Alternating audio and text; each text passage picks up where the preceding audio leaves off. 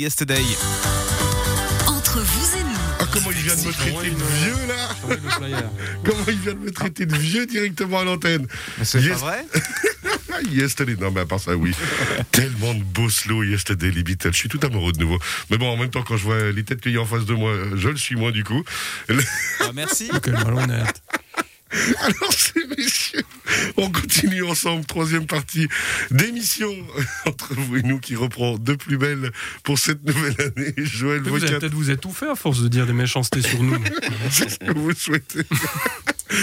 non, mais en même temps, quand on voit ma gueule à moi, j'ai été puni de base. Ça y a pas de souci. Oh, il est dur. Oh quoi, ça part n'importe comment, ouais. Ouais. On revient Voilà. sur le, le sujet qui nous concerne aujourd'hui, les, les résidences secondaires et la connectivité, avec Joël Vocat de Seik, Télédis, seik-télédis.ch. Comment j'équipe au mieux ma résidence secondaire? Comment je fais?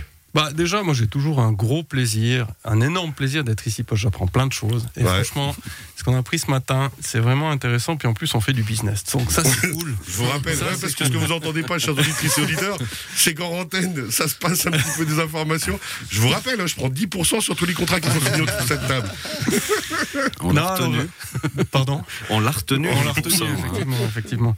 Puis nous, on prend 10% aussi sur son salaire de toutes les interventions qu'on fait que lui devrait faire, mais après, ça, c'est la fin.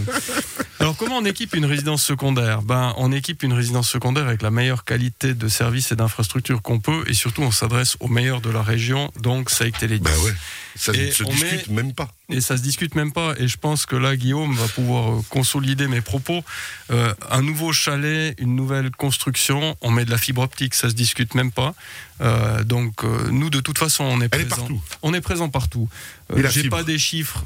On va pas bassiner nos auditeurs avec des chiffres, mais c'est plusieurs milliers de kilomètres qui sont posés, que ce soit en plaine ou en montagne. Là aussi, grâce à un distributeur local de proximité qui appartient à des communes actionnaires.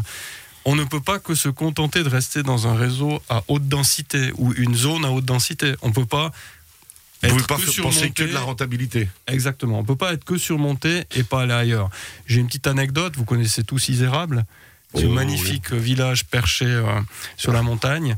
Bah, Isérable a eu du 100 mégas avant Zurich. Oh, c'est incroyable. Parce que, bah oui, parce qu'on a mis de la fibre optique, on a profité des infrastructures électriques, Ouais, on a vu. profité Des- des travaux de- en des cours, travaux en cours et on a équipé en fibre optique. Voilà. Et Le ça réflexe, ça fait- le réflexe a été fait ça directement. fait des années que, que, que les, les régions périphériques euh, ou de montagne, comme on dit, ont de la fibre optique aussi parce qu'on est partout.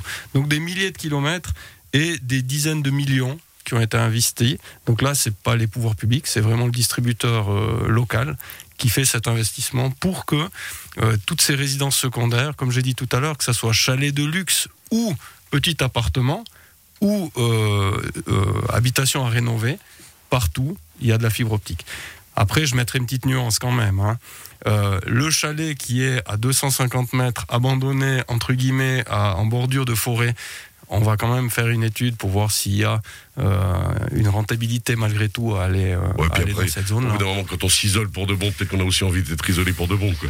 Mais C'est- l'actualité, c'est de la philosophie, mais c'est une très bonne question. mais l'actualité nous montre que les résidences secondaires sont utilisées aussi pour le télétravail, pour les Ouais, personnes a- bien on dit stressées ouais. de la ville, Ouais. qui ont la chance d'avoir une résidence secondaire dans nos vallées. Et ces personnes ont besoin d'une connexion au- Oui. aussi performante qu'à la maison. C'est exactement ça. Donc nous, indépendamment de l'aspect de la résidence, est-ce que c'est principal ou secondaire, le produit peut être exactement le même. C'est-à-dire que j'ai du 1 giga euh, à monter, à B, à Aigle, etc. Je peux tout à fait avoir du 1 giga à Champoussin, Sans problème. sans aucun problème. C'est de la fibre optique, le débit sera le même, on ne réduit pas le débit en fonction de l'habitation. Donc maintenant qu'on sait qu'on est assuré qu'on va pouvoir avoir le débit qu'on veut, ensuite, pour équiper à l'intérieur, quelles sont les réflexions, les bonnes questions à se poser? Bon, bah, les bonnes réflexions dans le cas d'une nouvelle construction, je pense, c'est de travailler avec, euh, des, Avec professionnels et des spécialistes. On en a un autour de la table, je pense.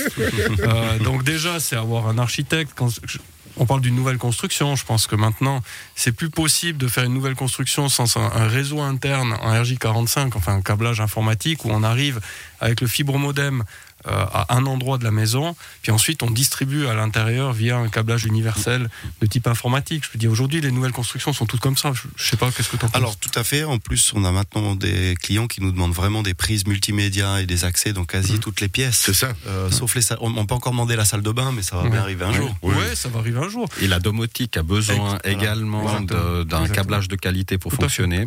ou Et, et c'est là où c'est important de faire juste au départ quand on construit. Et ça, je pense que c'est très important. Et mettre, euh, je dirais, euh, mettre autour de la table les bonnes personnes. Et autant le spécialiste de la construction sera très utile, mais autant nous, pour l'infrastructure, ben, on sera très utile aussi. Parce qu'on saura dire avec nos, ex- nos expertises, notre expertise, nos compétences, nos connaissances, dire, bah, ouais, faut mettre plutôt ça, ou plutôt ça, ou voilà, voilà les prises, comment il faudrait les organiser, etc. Puis on travaille bien sûr aussi en collaboration avec les installateurs électriciens pour qu'à la fin, le client, il ait exactement ce qu'il souhaite. Ce qui est l'essentiel justement, d'avoir vraiment le bon produit.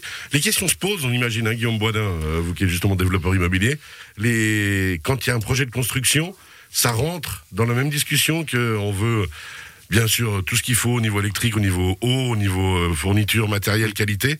Les gens vont vous poser la question de dire, on veut le top niveau de la fourniture Internet, parce que c'est devenu indispensable. La télé passe par ça, tout passe par ça maintenant. On est obligé d'avoir du haut débit Clairement. et puis du matériel de haut niveau. sur du neuf, alors très clairement pour des bâtiments à usage professionnel, ça c'est une évidence, mais aussi pour euh, l'habitat euh, résidentiel. Et puis euh, pour la résidence secondaire, vu que c'était le thème qu'abordait Joël, on l'a vu tout à l'heure, on a principalement des bâtiments qui sont construits avant 2012, donc c'est déjà là, et ça devient même, c'est plus un critère de confort après la signature, ça devient un critère d'achat bien souvent. Ouais, Les ça. gens demandent au moment de la prise de décision de savoir s'ils mettent un go ou un no-go sur un objet, la question d'Internet sort maintenant. C'est est-ce qu'on a du débit, on a combien, c'est la fibre, c'est machin. Alors moi, j'en j'en vois vite vers Joël parce que je, je maîtrise pas, mais, Mais justement, si par exemple Non, tout à coup il y a un problème de connexion, enfin, c'est pas aussi optimal que la personne ne le voudrait, est-ce qu'on peut corriger le tir, on, est là, on est là pour ça. Je pense que comme les assurances tout à l'heure chez José, je dirais à un certain moment, on a la chance d'avoir des spécialistes autour de nous. On n'est pas dans une mégalopole où on ne sait pas avec qui on travaille, on connaît personne, etc. On a la chance d'avoir ce contact de proximité, donc il faut nous appeler. On est capable de résoudre ce genre de problème. Après, je voulais quand même dire aussi qu'on a parlé des nouvelles constructions, mais parlons des constructions existantes. On a une infrastructure existante, on appellera ça le câble coaxial, hein, cette- ce câble de première génération, si on veut bien, qui marche encore très bien, qui a Ouais, ouais, très, très bon débit, hein, faut être clair, parce que les technologies changent quand même dans les récepteurs et les émetteurs, mais euh, on peut récupérer l'infrastructure existante, donc enlever ces câbles coaxiaux, tirer des microtubes et passer la fibre à la place. Mais tout ça, ça, ça fait partie d'une évaluation, d'un projet, d'une discussion, d'un contact et d'une vision sur place. Exactement. Et, et ça, je pense que, comme j'ai dit tout à l'heure, on est là, on est à disposition. Chaque projet est un peu, euh, comment on appelle ça? Chaque projet est, est différent. De nouveau, et c'est pas une perte de temps que de faire ça. Ah bah Au non, contraire, parce que, c'est une vision à moyen long terme, Non, mais essentielle. alors l'exemple concret que, que, que, que- que tu disais tout à l'heure de la location d'un objet, euh, si je prévois mettre en location mon objet et j'ai pas d'internet dans mon objet, alors là je pense qu'on peut déjà oublier. Ouais, c'est mort. Partage de connexion, ça va un moment. Mais euh, non seulement il faut que j'ai de l'internet, alors après que ça soit en coaxial, en fibre optique, je veux dire, le, le, celui qui égal. loue l'objet, il s'en fiche un petit peu. Et je vais plus loin, il faut qu'il y ait du Wi-Fi. Ouais. Parce que dans un appartement euh, de deux pièces et demie, etc., euh, si j'arrive avec ma tablette, puis que je dois brancher ma tablette en RJ45, ça, ça va pas le faire. hein. Non. Il faut que j'ai un Wi-Fi. Donc dans un, un appartement, euh, le Wi-Fi du modem va suffire. Puis si je me situe dans un chalet ou dans un appartement beaucoup plus cossu, à ce moment-là, on va basculer sur le système Plume, le fameux système avec ses potes qu'on met à gauche, à droite, qui discutent entre eux, qui optimisent le signal et qui permettent d'avoir une, une diffusion Wi-Fi optimale sur toute la maison, 2, 3, 4 étages, que sais-je, etc. Donc donc faut vraiment euh, réfléchir à ça. les solutions existent. Il faut pas Ah, penser que. qu'il je pense que c'est le c'est l'essence même de la discussion qu'on a autour de cette table depuis ce matin et chaque fois qu'on vient, c'est dire mais mais euh, ok, allez sur internet, regardez un petit peu comment ça fonctionne, faites votre propre comme comme vous disiez tout à l'heure, tu disais tout à l'heure, euh, euh, appelez le conseiller, fermez-lui pas la porte. Ben, chez nous, c'est la même chose. Euh, prendre quelques renseignements sur Internet, mais surtout, après, appelez-nous, parce qu'on va faire un projet et on va avancer ensemble pour avoir la meilleure connexion à la maison. Il nous reste 1 minute 30 justement encore pour bien sûr d'avoir euh, l'essentiel pour d'avoir tout dit, non, mais je pense qu'on a, on a bien parcouru le, le sujet. Après, euh, je rebondirai, je finirai sur euh, le télétravail en résidence secondaire. Je pense que c'est. On n'est pas dans une norme, mais on est dans une acceptabilité aujourd'hui du télétravail. J'ai clairement, moi, aujourd'hui, j'ai un contrat qui a été modifié où je peux faire un jour en télétravail par semaine. Après Covid, Ouais. maintenant pour d'autres raisons, ben, on, on doit rester à la maison. Mais on va aller dans cette norme-là. Et Mm. qui dit télétravail dit connectivité. Ça, c'est obligatoire. On ne dit plus de télévision. Non. C'est là où notre métier a changé. On livrait de la télévision.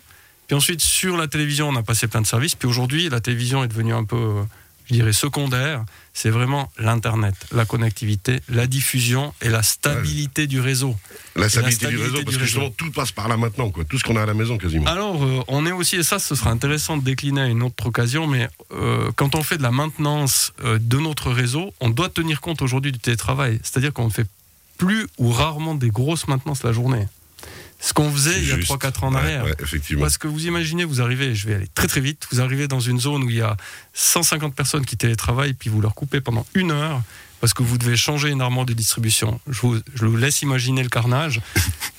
On le Le fait plus nombre du tout. à la centrale. Ouais, c'est ça. Ouais, alors, Pour vous féliciter. Et vous remercier de Euh, non, mais ça a changé notre mais- façon de, de, de, de nous organiser. Vous avez dû vous adapter, hein. On a dû Bah, s'adapter, exactement. Et, Merci qui mieux qu'un partenaire local de proximité comme Sect et Elis peut le faire Seik Télé10. On rappelle Joël Vocat, notre expert multimédia télécommunication, seik-télé10.ch. Dans cette émission, on a parlé tremblement de terre avec José Fernandez et Assurance Bâtiment, Zurich.ch, la Zurich Assurance à Montaix, et avec Guillaume Boisdin de Logipro SAL à Valdilier, logipro-imo.ch. On a parlé résidence secondaire et investissement à tous les niveaux. Merci beaucoup, ces messieurs. Merci à Merci. vous. c'est- Bon week-end, à bientôt. Bon week-end.